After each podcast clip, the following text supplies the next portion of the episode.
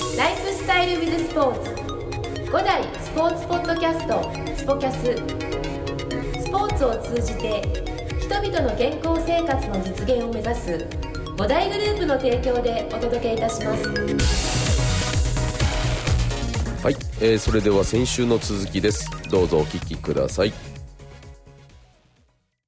なんか改めて思ったんですけど僕今日ここに来るまでにそのすごい楽しみにしてたなぜありがかとうとございまなすぜかというとですねおあの栄養士さんとお話しする機会っていうのがないんです人生そうで。そうそれがね嫌だなと思って本当に辛いんですよもういやどうしようもないですよもそうねですであのねこれちょっとまだ収録する前にもねお話出ました、いわゆるあのすねお話たとえたとえじゃあそのところで、あの所属していたとしても、はい必要とされなかったりですとか、あなんかそこの部分が本当は一番大事なところをあのなぜか僕らはあのどうしても軽視してしまってるっていうところがありますよね。なんかね食べるから自分で解決できると思ってる方々が多いのかなと思うんあですよあちょっと今痛い痛いですなんかね食べれること今骨痛かったですなん自分かで食べれることだからは解決できるから別にいいですって感じですよね食べ物変えればどうにかなるからっていうところもあるのとあとは下手なんですね栄養士の方がいや PR が仕方が下手とかいや今井先生100人いたら多分世界変わると思うんですよねありがとうございます。ちょっとね頑張んなきゃとか思うんですけど、いやだって僕みたいなあの愚かな人間はですね あのやりすぎちゃったらあのそばを食べとけばいいとかって思っちゃったりするんですよあのまあやりすぎているんであの今日あのこのこう1週間はそばにしておこう、うんそれはどういうところからですか。例えばですけどつ前の日の夜飲み過ぎてしまった、えーお肉ばっかりになってしまった、飲みが続いちゃっているですとか、なんかそういった時にああ行ってるなっていう時はあのーまあ、いわゆる自分に懺悔を含めて、あのーまあそばそばです っていうですよえね。チャラみたいチャなラみたでいなもそこでおかわりしたりしないんですか。いやあのやっぱりそのに例えば3日目ぐらいまではあのねざるそばぐらいで、でも3日目ぐらいからやっぱりあの天ぷら頼んだりとかし始めたりとかしますよねどっかで。そうですねえーて3日目ならしょうがないです、 てえー徹底してのお昼ご飯そばっていうところっていうのはやっぱ難しかったりするんですけどでもそばだけだとこの糖だけで全然良くないじゃないですか。いやそうなんですよそれではそれそうそをうそうそうなんですよねいそれを言われてしまうとだからああダメなんだっていだからおうそばを取って、はいで冷ややっこを取ってであとはほうれん草のごま和えを取ってあとで牛乳飲むかなっていうふうな感じでであとレモンキュッとかけたものがこうついてたりするとベストですよね。もう先生僕ね昼にお昼にお昼にですねお昼に冷ややっこっていうイメージあのなんつうの発想がないなかった冷ややっこついてないですかいやちゃんと例えば定食を頼むとちゃんと小鉢で出てきたりするんあでりすまよすねね、え品え数がお皿に枝豆ででもいいですよね、枝豆はそうね夜にやっちゃいますね夜ですよねなんか、あそうのですねビール頼んだ時に枝豆頼んじゃったりとかってねそうですねいいですねええ枝豆いいんですよね、枝豆いいですね野菜の類いですここここが揃うようにお蕎麦の時も考えればいいんですよねあー納豆そばにしたりとかあー卵をつけたりとはかーねそこのバランスもうここが全てですね、は5つのお皿ってやつですね、 5つのおお皿皿で取るってええいう、これ僕もう一回読み上げてもいいですか、はいこの,、えーあのシュッシュいやいいこのいいですねこのこれはあのネットであの掲載したいぐらいですけど指で確認しましょう5つのお皿、えー主食これ穀類そうですえーえーお肉魚大豆卵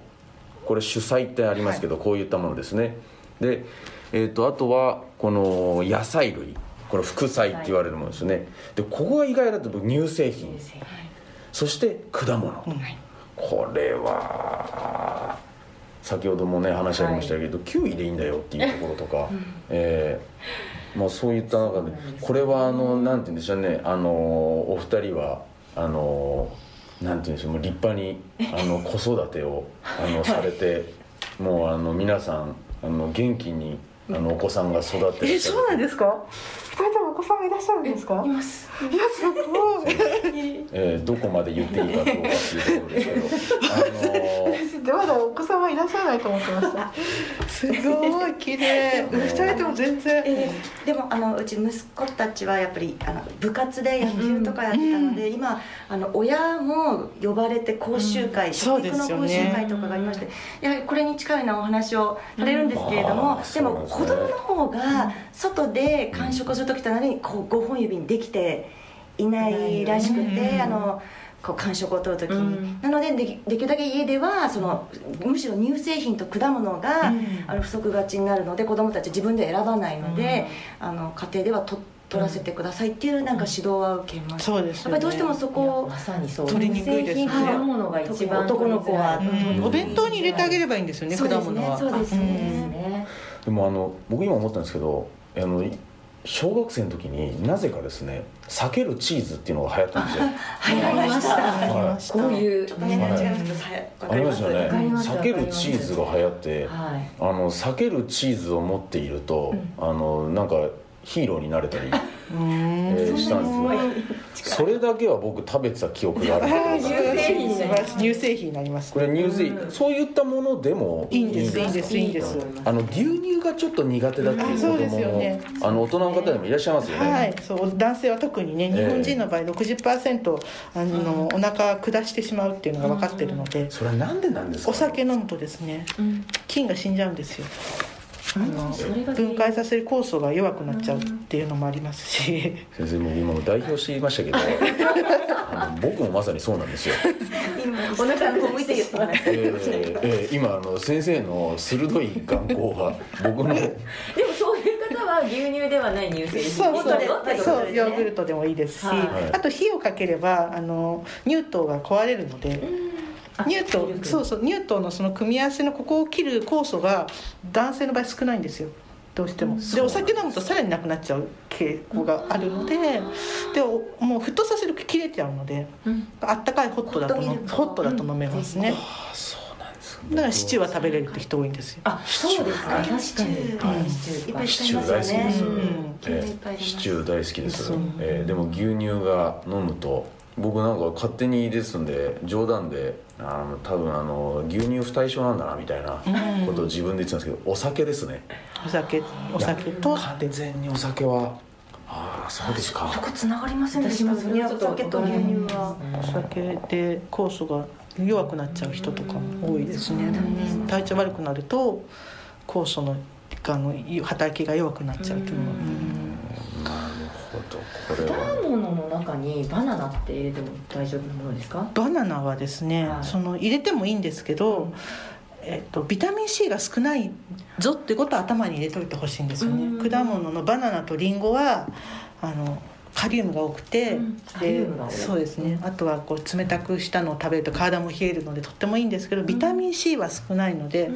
これでビタミン C バッチシって思わないでほしいなっていう。そうするとそれはそれとしてまた違うそうですね果物をしっか朝りバナナ食べたらじゃあ昼は他のにしようかなっていうふううんな朝昼夕で C の多いものにしようそうそうビタミン C のそれでもいやー朝昼今日は今美味しいりんごが食べたいからりんごなのと思ったら野菜の方でビタミン C が多い野菜を取るっていうブロッコリーとかそうですそうです濃い色のお野菜ビタミン C が多いのでそっちを食べるっていううんなるほどですね今の季節だとトマトですねトマトトマトうんの美味しいたっぷりやたっぷりありますっぱ旬の野菜っていいんですねいいですいいですこの時期はここのの時時期期トマト、はい枝枝豆枝豆もいいですねうんトウモロコシもいいであすそうねトウモロコシ最近すごい美味しいですようんね、トウモロコシと枝豆とほぼ同じような内容が入っていてそうなんですごく夏のも甘いののでうん美味しいで夏バテしやすいというのはビタミン B1 なんですけど、トウモロコシも枝豆も両方入ってるんですよそれちょっと嬉しい、トウモロコシ大好きなんで B1 が入ってますね、これでも大好きな方多いですよね、うんあのトウモロコシと枝豆、はいえー僕なんかそれにビールついちゃったりしてあれなんですけど、あのそこでやめとけばいいんです ねでも絶対ビールだけよりは冷ややっこもいやいやこうそうそうですね、でアルコールはビタミン B1 を壊しやすいんですよビタミン B1 をアルコールを分解するときに使われちゃうんですねでビタミン B1 って脳の状態を良くするのにとても大事なので、はい認知認知症の発症が早い人を調べるとビタミンミン B1 が少なかったっていうのが分かってるんですビタミン B1 B1 そうそうそう 一生怖いですからねそうそうなんでビすタミン B1 の食事あ多いものって他にどうどういうものですか疲労回復とかにもいいですそようそうねだから豚肉とか言いますよねあ鶏肉と牛肉には入ってないけど豚肉には入ってるとかそういろんなものをぜひ食べてほしくてこう栄養素で話をしちゃうとそれを単独で取ろうとしちゃうのであんまり良くなくあてーなるほど全体的にそうですね、取った方が絶は対い、噛むってことなくしちゃうしそれと一緒に入ってる水分も来ないので便秘にもなっちゃうってところなもるほどやっぱりそのバランスっていうことが本当にあの改めて大事なんだなって、このこういった5本のあの5つのお皿っていうところはこの考え方は、あの何でしょうか習ってないんですか、ね、習ってないと思います私これ自分で考えたんです5つのお皿っていうふうにそしたら今はアスリート食とか言ってよくある、ありますけれど、でも5つで数えた方が絶対覚えるなと思ったので特許取りたいなと思ってるんですけどね5つそう指5つ親指とね、みんな指の先に入ってはい、5つ確認してくださいっていうふうに5つのお皿は皆さんいいですか今井愛先生が作ったんですよ、ええですので習ってませ ん今ここでそなのうでええ主食主菜副菜乳製品果物5つ確認5つ確認、いやこれ改めてですねそうなんかねちっちゃな今日全然食事いまいちかもしれないと思っても乳製品と果物をつけると豪華に見えるんですよいやいや本当そうですね言われてみればそうですねそうなんですよ、なんかヨーグルトに果物を入れたりして、うんあとその他にも果物をつけてもなんかすごい豪華になったってなるので、5つのさごまかす時にもいいんですよ なるほどなんか彩りも良くなそう彩りも良くなって食欲もは子供は喜びますよねうん必ずつけてあげるあと、ーでもうつけてあげて子供喜んでうん笑顔が生まれて、ねなんかいいことばっかりですそうねですねうんでやっぱり食事取る時間もなるべくそう朝早めに朝朝早寝朝早起き朝ごはん早寝早起き朝ごはんです早ね寝早起き朝ごはん早起き朝ごはん、はいこれをちゃんとできる人って少ないんじゃないですかこれそうですか早寝早起き朝ごは早んね早起き朝ごはんこれはどうですかね朝五代さんだとそうなんですあかのー早寝早起きはうちはいると思うんですよなぜならもう朝から元気よくあのレッスン始まってるのでそうですねただ早寝早起き、えーこの朝ごはんっていうところが分かんないですねこれそうなんですよね結構朝を抜い抜いててしまう朝抜いたら何をエネルギーとして動くんですか人間なのに根性じゃないですか素晴らし いなんかいつかどこかでこうね尽きてし まい来てしまいますねバランスの問題で言うとエネルギー源がないじゃないですか、全く持ってないんで大体あのお昼ぐらいになってくるとあのなんか廃人になってるような、ですよね、えー人もいねちらほら出てくるんですよねえー疲れやすくなりまなすんね、そうですよねだって寝てる間に全部体のために使われちゃうので夕ご飯食べたもので朝になったらこう台所にあるスポンジがカサカサの状態なんですよね、キュッと絞まってその状態で動かしてもどうしようもないのでやっぱり水をたくさん含んでいい感じにさしてはい水も滴るようなスポンジの状態で運動をさせてだんだんだんだん水がなくなってくるっていうのが分かるんですけどあもースカスカの状態でさらに動かしても何もならないと思うんですけどねそうですねいやこれは非常に、まあ、ですので多いと思うんです特に若いそうです方ねなんていうのは一人暮らしで、であの朝起きて、あのまあ、ちょっと、ね、あるなんかゼリー状のメロンをキュッとやったりとか、時には先ほど話題に出たあのエナジードリンク飲んじゃったりとか、なんかそんなんでごまかして、えーやってるなんとかなるだろう的な、うん先ほども出た若いからできるっていうところとか、なんかそんなと人が多いんじゃないかなと思うんですけそど。うですねでこう食事の食べる 100%60% 以上ちょっと良くないなで70%超えると良くないって言われてるのは糖だけで済ます食事糖だけで例えばそばだけにするとか、はいラーメンだけにするとかカップラーメンだけにするっていうふうにその糖質だけで終わらす食事は体の中の炎症反応を更新しやすいって言われてるんですよあらゆる機能がえ良くない方向に行きやすくなってるのでそれを続けると良くないんですねただなんか満腹感は得やすいのがなんかそれじゃないですかだかはいら本人はとても満足で実はすごく体にとっては負担がかかってるっていう負担のかか悪いことってことですねなんか5つの皿の主食だけで済ましてうん他の栄養素がみんな来てなくてみんな来てない状態でそれだけ動かすってなんかこうボルトもナットもない家をその中で住んでるような状態でそうですよいねつ壊れるか分かんないんですよってなるとやっぱ一番最初に言ってた食べたもので体ができてはいるっていうところですよね、うんそうですそうですこれ考はえるとちょっと、もう本当に怪今の我しちゃいますよ怪我しちゃいますねいやーこれは本当にあの僕らはあの運動指導といいますかあの、ね、それで健康になってもらいたいと思いながら、あのやっているので、あの逆にあのコーチである 立場が逆に体調崩しちゃうとか、あのそういったことになりかねないですよね、特にこの今暑い中で。そうですねねえあの熱中症なんかがね今、うんうんいやあの日本では相当ね、まあ、世界でもそうですよね今ねうん温暖化になってるんですそうですねね中で汗をどんどんあの出して消耗してっていうところがあるので、そういった中ではやっぱりしっかりとあの食べることに意識を向けなければいけないんですよね。朝ごはんを食べてきた時点でもう入ってくる水の量が違いますよね水分量うんそうですうんご飯だって炊く時半分水ですよね、はい果物や野菜は90%水ですし、乳製品だって90%水ですよね、うんうんだから主菜が全部水を取った状態でそれでコートに立ってまた水を飲んだ人と全く何も食べずに来た人がそこで水を飲んだ段階でもうスタートラインが違います、ああ違いますね、うんそうですねあのなんか今もうあのもうスタートラインが違うともうひ人のレベルも違うような感じになってますねはいうんいやおっかないですねあそうですそうです危ないです危ないですね、うんそれは危ないしやっぱりなんですかねそういう食べたこととたなん運動と食と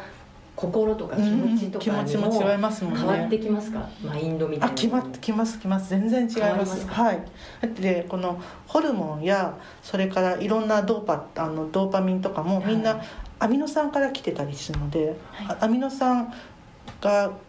タンパク源ですね、はい主菜とって、はいそこにそうですねビタミン C がこう鍵となって入ってきたり、はいそれから鉄分が鍵となって入ってきたりってその鉄といったらこう野菜類だったりとかうん赤身のところとかあとビタミン C も来るんですちょっと果物があったりっていううんあらゆるのが来てよし頑張ろうっていう気になるんですようん脳が働いてそうそうですそうだ組み合わさってそうなんです、初めてそれでもう一つは落ち込んだ時に、はいい、やいやしょうがないやってその切り替えられるところにも、この微微量な栄養素が非常に関わってくるのでああじゃあそれがうまく取れてない人はそうなんですそういいうつまでたっても落ち込んでるるんですよそういうふうになりやすいなりやすい強化選手とか見てても、はい落ち込みがひどい人はちょっと食事からやり直そうかっていう感じですあそのアスリートですかそうです先ね生アスリート指導されてるし時てしてる時にアスリートでもありますかありますねあー特にグループチームで競技してる時は、その一人がずっと落ち込んでると引っ張っちゃうんで私ボートやってるんですけど、はいボートの選手で指導してるんですけど、4人でみんなでやってるのに1人だけずっと落ち込んでたらみんなで遅くなっちゃうから切り替えるには心理学の授業もやってますけどその子たちは一緒に食事も取ろうねっていう。野菜食べた乳製品取った果物取ったってよし行こうっていうじゃあ逆にそこが変わるとそういうふうにマインドも変わってくる全って然変ことはわります絶対あるってこともうです違ねいます先生ご飯の力って言いながらえーすべやってた時あって1位になったんですけどその子えー すごいすごい笑えたんですけどえーそうなんですねうんパフォーマンスも変わってくる変わりますよ全然変わりまます自信もつきますすあそこにもつながるちゃんと食べてるとそういうことに悩まなくて済むので自分の原因は何だろうってところにスポーツの運動のところに特化して考えられるようになるんですよ食事の基本をとってれば自分は大丈夫じゃあ運動の何がダメなんだろうってそっちに持っていけるんですでも食事をちゃんとしてない人は自分の原因となるのは何なんだろうってスストレッチがいけないのかな筋トレがいけないのかな食事がダメなのかって分かんないんですようんうん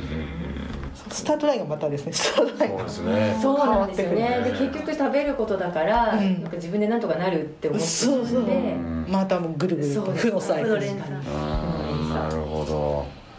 やっぱりこういったことって学ばないとですですねね本当知らなかったでえす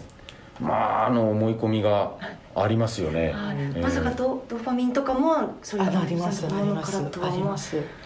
脳から普通に出てるものだと思ってました、でもなんか今私も本当に、うん、そのしょ栄養と睡眠っていうところもちょっと今今あうんの出させてもらったんですけど、あれもやっぱりその腸でセロトニンあそうですそうです作られてっていはう話を聞いた時に、やっぱそこも食やっぱすごく大事なんだなって思関ったん係してきますでセロトニンもドーパと関わってるのでアドレナリンともつながってるんですよ全部やっぱ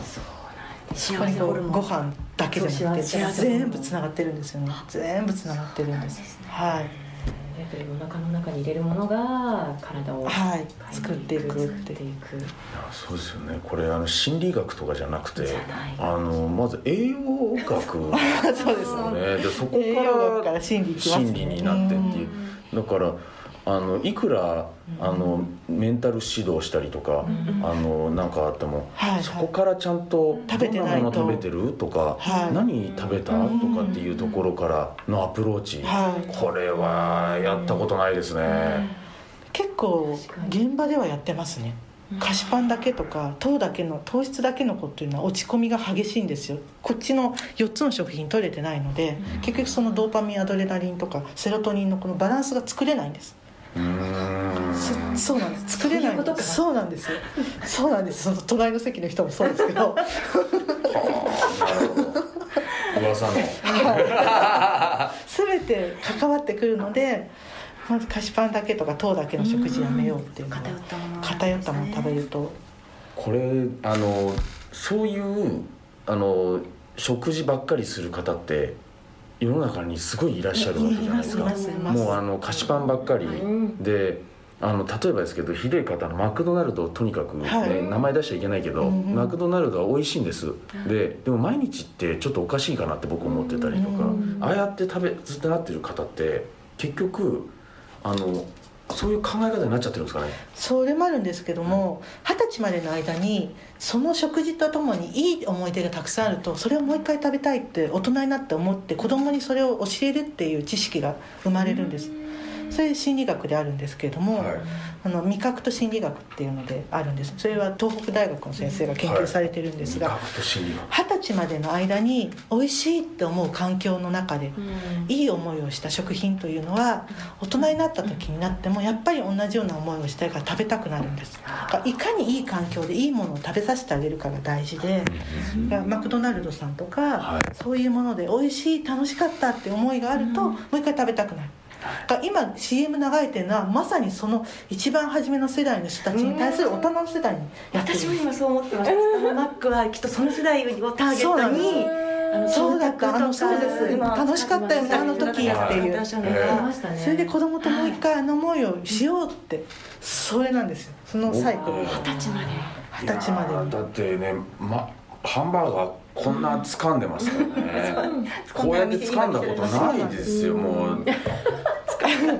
そうですねでアメリカの文化がまさに、まあ、ハンバーガーがないと辛いっていうおじいちゃんおばあちゃんでも言ってるのはそういう世代の食文化なんです食文化食文化あ日本の食文化が変わっちゃうで僕らインプットされてるんですよねインプットされていくんですされていくんですねそう自分たち作ってるんです作っていくうわー簡単な食事簡単なやり方簡単な方法でいいやっていうのはもうそのが食文化になっちゃうんですその下の子にも育っていっちゃう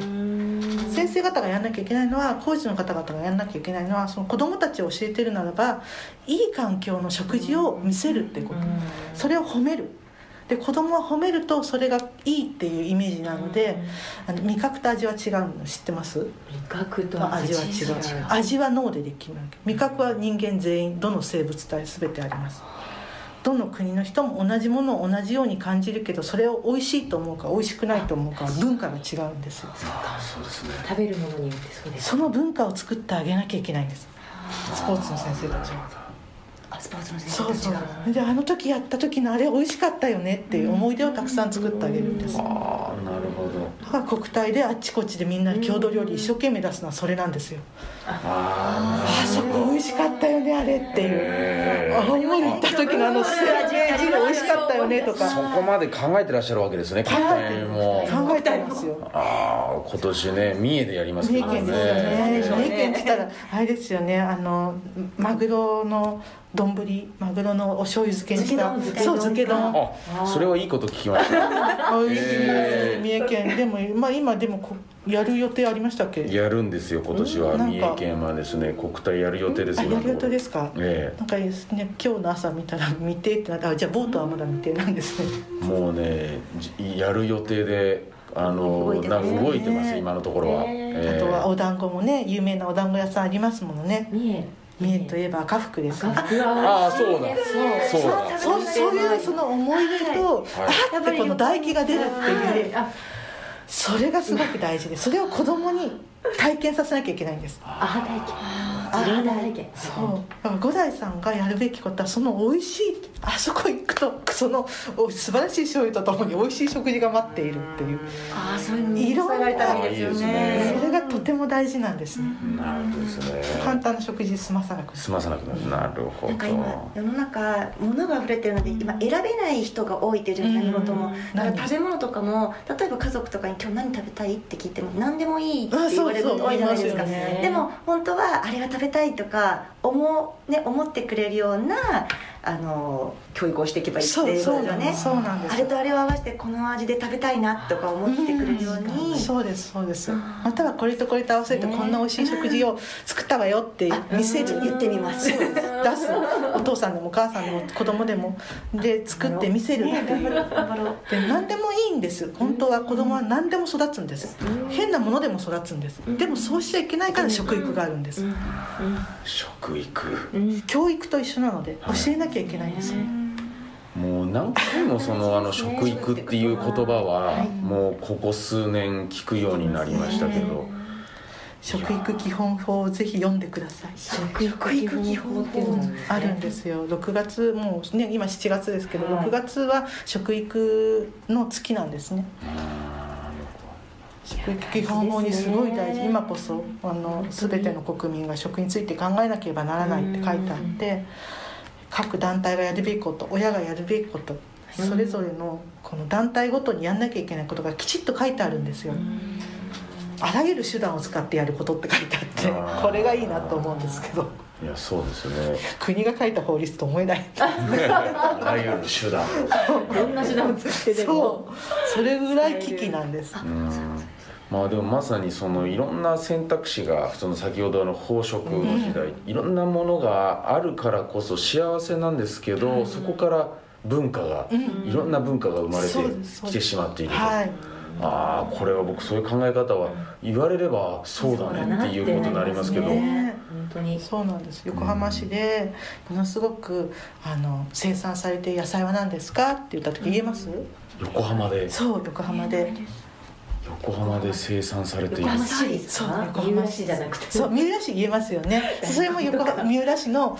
食育の成果なんです三浦大根とかねそう三浦大根あもねー僕スイカって思っちゃいました今あー三浦スイカえーいいですよね三浦スイカがそうですそういうのを子供にちゃんと伝えるっていうことがきちっと噛む食事をすることなんじゃないとサプリメントに走っちゃうんですようんそうですね横浜と言ったらばキャベツとカリフラワーとそれからチンゲン菜チンゲン菜知らなかった小松菜もそうです小松菜小松菜はうん小松菜有名ですよねあそうなんですねカリフラワーなんてね全然知らないって言われてカリフラワーは知らなかったですねじゃあ神奈川県の果物といえば何かとか湘南ゴールドあいいですね素晴らしあーそういです素晴ねらしいですそうあと梨もありますよねらしい梨長十郎川崎の長十郎川崎川崎の川長十崎郎ですかうんそうですよ長十郎くんっていうある長寿郎くんキャラクターもあるんですそうなんですあかるんですそういうのに体験させてあげるっていうことが、ああ美味しい楽しいっていう思いをたくさんさせてあげることがその後大人になってからもちゃんと果物を食べようとか、うんそうですねなるんですそういう収穫体験とかもすごく意味がある意味があるんですねねいやーなるほど大切ですね大切大切ですねっていうことをもうあのまた何年後かに言わないようにしなきゃいけないですねそうですねえそうそうなんです温めてっていうそうなんです簡単な食事に済ますと自分の体もそうなっちゃうんだっていう、一人だとねなかなかできないんですけどねでもそうですねもう自分もセルフラブっていうかねそうそうそういいですねセルフラブセルフラブ的なところですよね本当自に分の体を大事に大事しにないすとるっていうところに今気づくっていうとこことですろねいやもうこれはあのね聞聞けば聞くほどはいいろんなことが、あの生まれてきてしまいますので、うんもう一時間えーもう今日はあのこういった形で今回の今井先生のお話は本当にあのここまででもあと3時間ぐらい引っ張りたいぐらいですよええ行きたいことがたくさんあるんですが、まああの今回をきっかけにですね、またあの定期的に、あの今井先生のあの栄養学というところはまた違う観点からあのネクストでお届けできればと思ってますので、はいまた今井先生またお付き合いください。ありがとうござい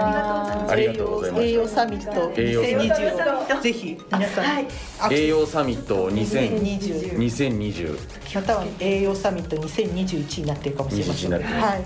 ぜひアクセスしてみてください、横浜のはずなんですけど確か横浜が舞台だったような気がするんですけどアクセスしてそうですね。ぜひぜひ。はいええ、またあのこれからあのこういったポッドキャストを聞いていただいた方にはあのまた今井先生のねご質問とかそういった機会もあの、設けようと思ってますのでこれからもねぜひお聞きくださいありがとうございましたお願いしますありがとうございましたありがとうございましたはい